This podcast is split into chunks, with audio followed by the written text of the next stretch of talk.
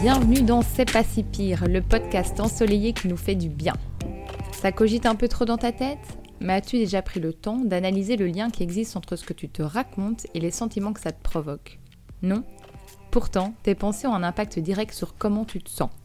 Nous vivons tous des choses parfois belles, parfois difficiles. Et bien que nous pensons souvent être les seuls à vivre ces moments, ces doutes et ces pensées, nous sommes en réalité des milliers à les vivre, parfois même à les subir. Je suis Alexandra Dog et dans ce podcast, mes invités vous donnent à travers leurs histoires des astuces pour prendre la vie du bon côté et changer la manière dont on vit notre quotidien.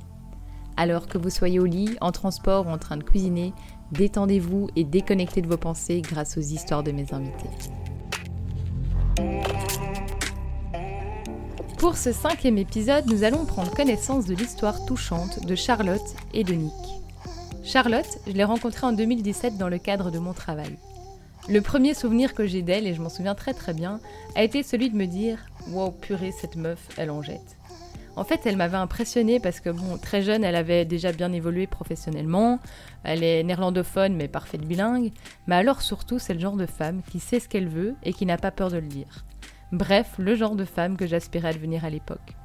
Son passage dans ma vie a certainement eu un impact, car depuis 2017, je n'ai clairement plus peur de dire ce que je pense. Mon pauvre entourage. Je l'avais interrogée pour un magazine sur sa passion, son sport. Car oui, Charlotte ne fait pas du tennis, du hockey ou de la salle comme Madame Tout le Monde. Non, elle fait de la voile. Et en compétition. Bam Quand je vous disais qu'elle en jetait. Mais si Charlotte a décidé de prendre le micro de C'est pas si pire, ce n'est plus pour discuter de navigation. Pas cette fois. Charlotte est une femme qui a dépassé la trentaine, qui est amoureuse, mariée, et la suite. La suite, c'est elle qui vous le raconte. On se retrouve comme d'habitude en fin d'épisode pour décortiquer l'histoire de Charlotte. Une histoire qui touche bien plus de femmes que beaucoup le pensent.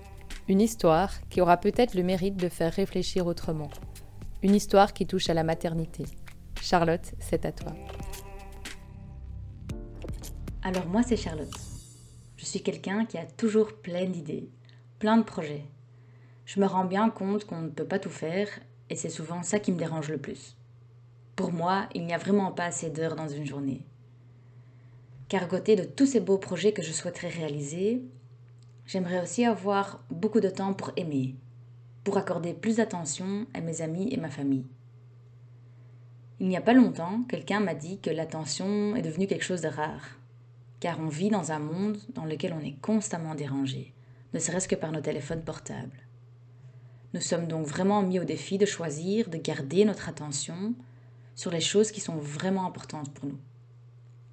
Cette réflexion m'a aidé à définir mes priorités. De cette façon, je peux atteindre bien plus que ce que je pensais pouvoir atteindre. C'est juste une question de choix, conscient. Parlant de choix, j'aurais pu me présenter en disant Bonjour, moi c'est Charlotte, j'ai 33 ans, j'habite en Verse, je suis mariée, etc. Mais je n'aime pas me présenter de cette façon car l'attention va très souvent vers ce que je n'ai pas dit. Est-ce que tu as des enfants? La question qui me fatigue le plus. Et je vais vous raconter pourquoi. J'avais 27 ans quand je l'ai rencontré, l'homme de ma vie. Quelques mois après notre première rencontre, je me suis rendu compte qu'il était possible d'aimer et d'être aimé, sans effort sans que ça devait être compliqué. Quelle découverte. Très vite, j'ai su que je ne voudrais pas me défaire de ce sentiment. Je rêvais de passer le reste de ma vie avec lui. Après quelques mois ensemble, on cherchait un endroit où on pouvait s'installer un à deux. Un endroit qui était le nôtre. Quelques mois plus tard, à mes 28 ans, je me suis retrouvée avec Nick, l'homme de ma vie, chez le notaire pour signer l'acte de la maison que nous avions achetée ensemble. Dans un quartier calme, avec des écoles et supermarchés tout près. En plus, tout près de nos parents. Et oui, on avait quand même pensé au futur. Ça allait être pratique d'avoir nos parents près de nous au moment où nous aurions des enfants. Mais avant les enfants, mariage. Et oui, deux ans après notre rencontre, Nick s'est mis à genoux et m'a demandé en mariage. Vous pouvez le deviner, j'ai dit oui. je me sentais portée par un beau nuage rose. An endless sleepover with my favorite weirdo. J'étais prête à embarquer cette belle aventure pour toujours avec lui. Le 29 juin 2019, on s'est dit oui devant nos familles et nos amis. C'était une magnifique journée en juin, en pleine canicule, mais avec un superbe ciel bleu. Toujours sur notre nuage rose, dans notre maison au quartier calme, on sentait qu'on voulait quand même commencer à grandir notre famille.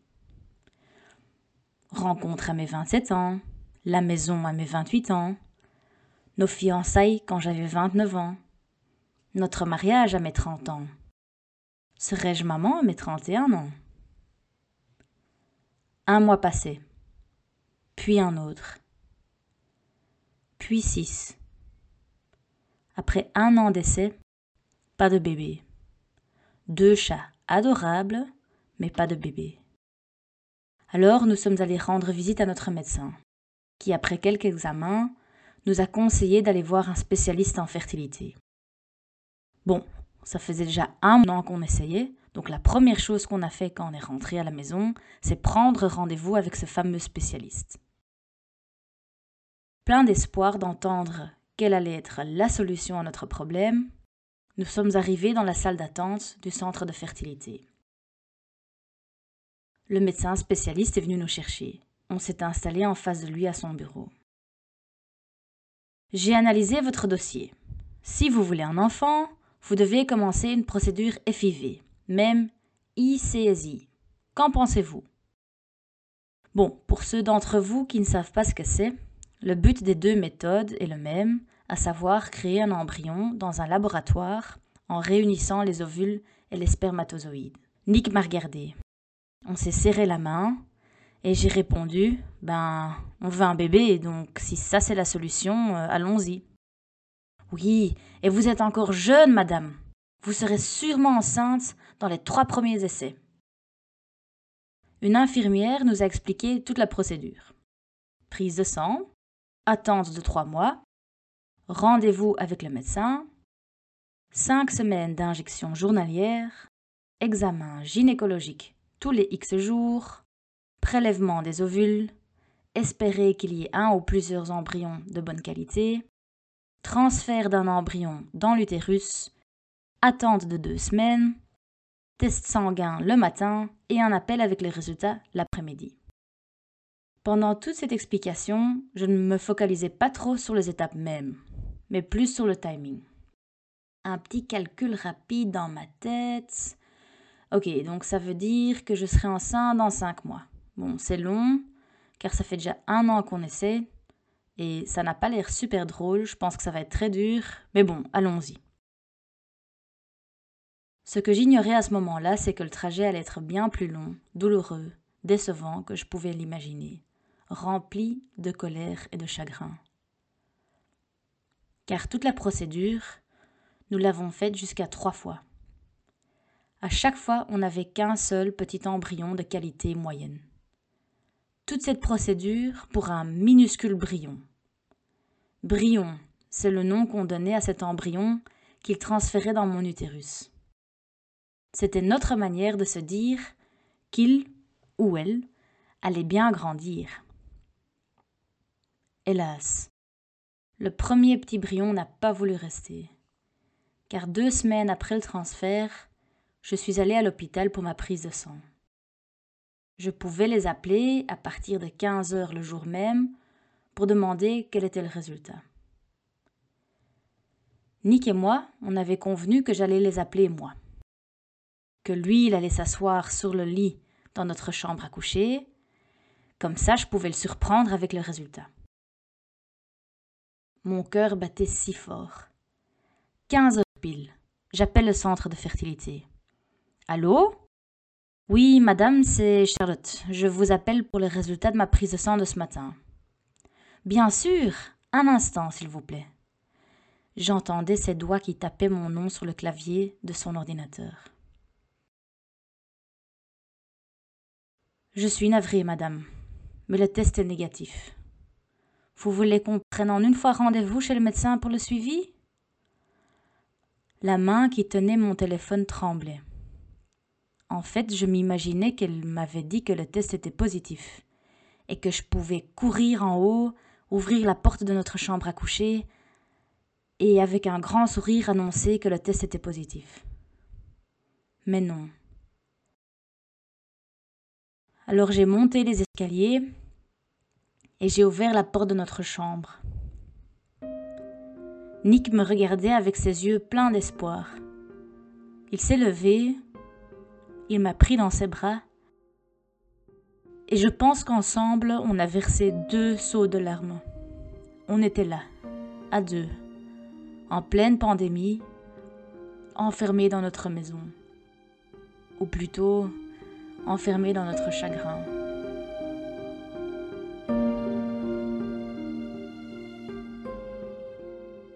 Je ne sais donc pas où on a trouvé le courage de refaire tout ça deux fois, car ça ne devenait pas plus facile. Au contraire, la déception et la tristesse ne faisaient qu'augmenter. Alors qu'en même temps, on recevait des annonces de naissance dans notre boîte aux lettres. On devait forcer un sourire sur notre visage quand nos amis nous annonçaient qu'ils attendaient un bébé. Et on devait subir des remarques comme mais ça ira, vous verrez bien. Il faut juste moins y penser. J'ai longtemps pensé à écrire un livre. Bêtise à ne pas dire à vos amis avec des problèmes de fertilité. Mais j'ai vite lâché l'idée car personne ne lirait un si gros livre. L'infertilité est quelque chose pour laquelle l'effort investi n'est pas corrélé avec le résultat.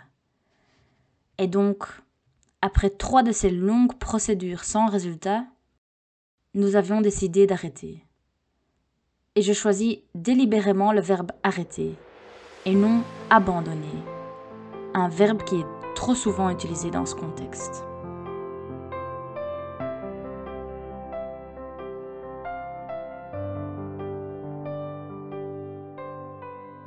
J'étais triste et j'étais fâchée. J'en avais marre de voir ces annonces de naissance, les buggy dans notre quartier, et les femmes qui parlaient que de leurs enfants. Mais à un certain moment, j'en avais surtout marre d'être triste et fâchée. J'ai donc décidé d'aller voir une psychologue. Et je suis tellement contente de l'avoir fait, car elle m'a aidé à regarder ma tristesse droit dans les yeux. D'où venait ce chagrin? Quelle place est-ce que ce souhait d'avoir un enfant prenait dans ma vie? Et est-ce que ce souhait était le mien ou plutôt une idée forcée par la société? Des réflexions que je ne m'étais jamais faites si j'avais eu des enfants facilement. Et du coup, je me suis souvent dit que tout le monde qui pense avoir des enfants devrait peut-être passer par ces réflexions avant de faire le choix d'en avoir. Ça éviterait peut-être beaucoup de problèmes. Mais moi, je n'ai pas eu le choix d'avoir des enfants, oui ou non. J'ai dû apprendre à accepter que ce choix, je ne l'avais pas. Aujourd'hui, je suis fière de pouvoir dire que je suis reconnaissante d'avoir vécu cette expérience. Car elle m'a appris que la vie, ce n'est pas une ligne de temps prédéfinie. Et que même si on est privé de faire certains choix, on a la possibilité d'en faire plein d'autres. Et qu'on peut se faire aider et guider pour faire des choix conscients qui nous rendent heureux car la joie aussi est un choix.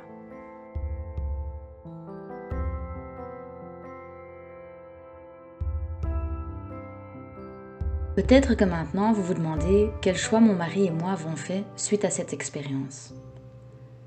Je peux en fait le résumer en disant que premièrement, nous avons décidé de faire des choix conscients et de nous soutenir mutuellement dans cette démarche. En fait, on est quelque part devenus coach l'un pour l'autre dans les choix qu'on fait. Quand je parle d'encore un projet que j'ai en tête, la première question que Nick me pose est Est-ce vraiment quelque chose que tu souhaites faire? Et qu'est-ce que ça va t'apporter? À côté de ça, j'avoue qu'on se demande parfois ce qu'on fait encore dans notre bel étage, dans ce quartier calme, dans notre petit pays. Si on ne doit quand même pas créer un environnement stable pour un enfant. Et puis, un autre jour, on peut être occupé à faire des recherches sur les statistiques d'adoption, et discuter d'une stratégie que notre gouvernement devrait adopter pour faire quelque chose à la durée d'une procédure d'adoption. Car pour les curieux entre vous, ce n'est pas rare, mais plutôt la norme, d'attendre 8 ans ou plus avant d'accueillir un enfant. Et on pense avoir déjà attendu assez, et on ne souhaite pas subir cette lourde procédure. Encore un choix conscient. Et finalement, on donne aussi de l'espace à toutes nos pensées et nos émotions. On a le droit d'être hyper heureux un jour et d'être triste le lendemain. J'ai lu quelque part que les émotions, c'est comme les vagues. Ça va et ça vient. Du coup, on s'est mis au surf.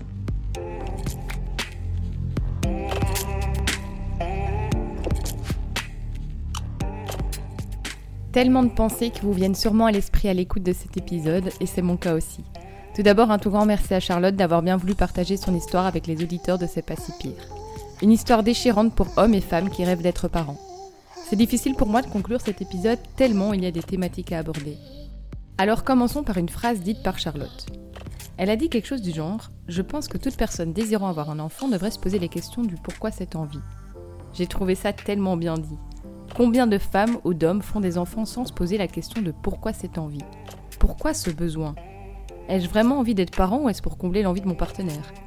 Des femmes et des hommes qui n'en ont pas envie mais qui finissent par craquer pour garder leur partenaire, ça existe, et bien plus qu'on le pense. Et puis il y a aussi des femmes qui n'en ont pas envie mais qui ont peur de regretter plus tard. Et malheureusement, pour beaucoup de ces femmes, le temps finira par passer, et plus tard veut dire jamais. Quelle pression, c'est tellement injuste. C'est un choix si important dans une vie, mais qu'on doit prendre en un si court laps de temps. Alors une autre thématique qui surgit, c'est toujours cette même pression sociale, on en parle je pense à chaque épisode. Les mentalités ont beau avoir changé, ça semble toujours anormal d'entendre une femme qui ne désire pas d'enfant. Je suis loin d'être une féministe, hein, clairement, mais être une femme est quand même bien plus qu'être une maman. Une femme n'est pas obligée d'avoir cette envie-là, elle n'est pas obligée d'avoir la fibre maternelle, non? Être maman ne définit pas une femme. Ça doit être la cerise sur le gâteau. Bien sûr, ses enfants peuvent être même le centre de sa vie de femme si elle le veut, mais cela ne doit pas la définir. Aujourd'hui, bien trop de femmes se définissent par cette seule et même caractéristique. Mais là encore, je sais que nous ne serons pas tous d'accord. Le nombre de fois où il s'agit du seul sujet de conversation entre femmes à table ou en soirée, mon Dieu, mais ça me rend tellement triste. Alors déjà parce que du coup je me sens pas du tout inclus dans la conversation alors que j'ai tellement de sujets bien plus drôles à discuter que de lait maternel, crevasses et placenta en soirée. Mais aussi parce que, imaginez, autour de votre table se trouve une femme comme Charlotte. Vous pouvez ressentir quelques instants ce qui doit se passer en elle Donc stop, Prenons le temps de se mettre à la place de celles qui ont fait le choix de ne pas mettre les enfants au centre de sa vie et de celles qui n'ont juste malheureusement pas eu ce choix-là en plus. Et puis surtout, prenez du temps pour vous. Pour vous faire plaisir, pour vous connaître, pour souffler. Parce que même si vous êtes maman, vous devez rester une des personnes les plus importantes à vos yeux. Alors prenez soin de vos enfants, certes, c'est très bien, mais prenez soin également de vous. Et puis parlez de vos enfants, certes, très bien aussi, mais juste pas trop s'il vous plaît. Du coup, je me suis égarée car c'est un sujet qui me fait rire et qui m'agace au plus haut point à la fois. Mais revenons-en à la pression sociale.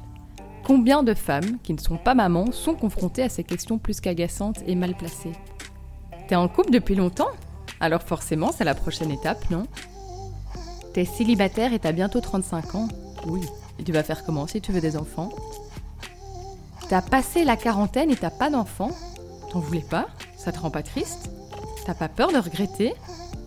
Les gens ne savent pas, les gens ne savent rien.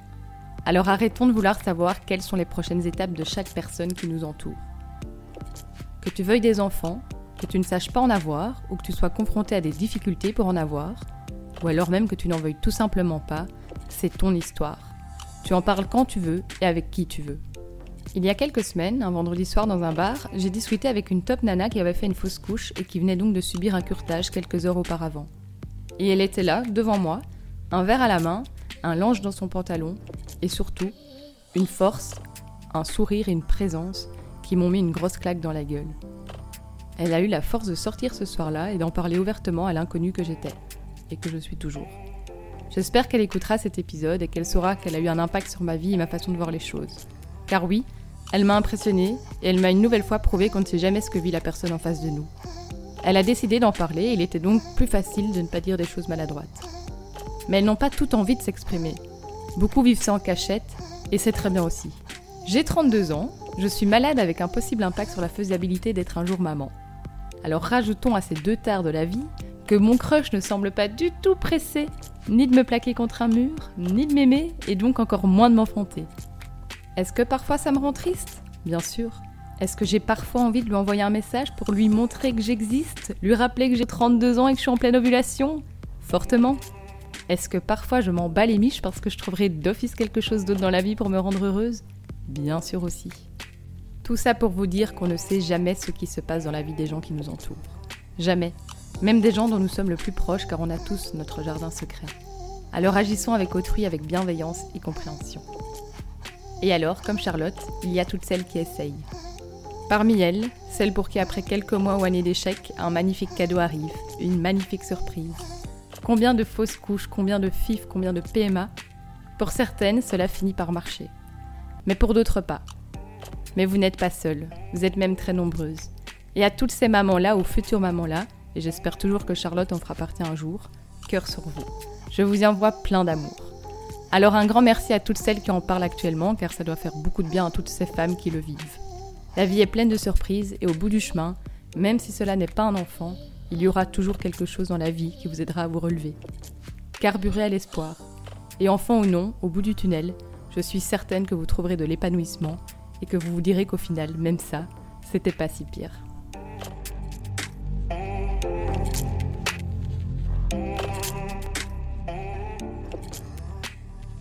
Merci d'avoir écouté cet épisode de C'est pas si pire. On se retrouve dans deux semaines pour le prochain épisode. Et en attendant, n'hésitez pas, s'il vous plaît, à me soutenir en vous abonnant à mon podcast et en me laissant surtout une évaluation, que ce soit sur Spotify ou sur Apple Podcast. Vous avez une histoire inspirante à nous raconter et qui peut aider notre communauté Contactez-moi sur l'Instagram de C'est pas si pire. À bientôt!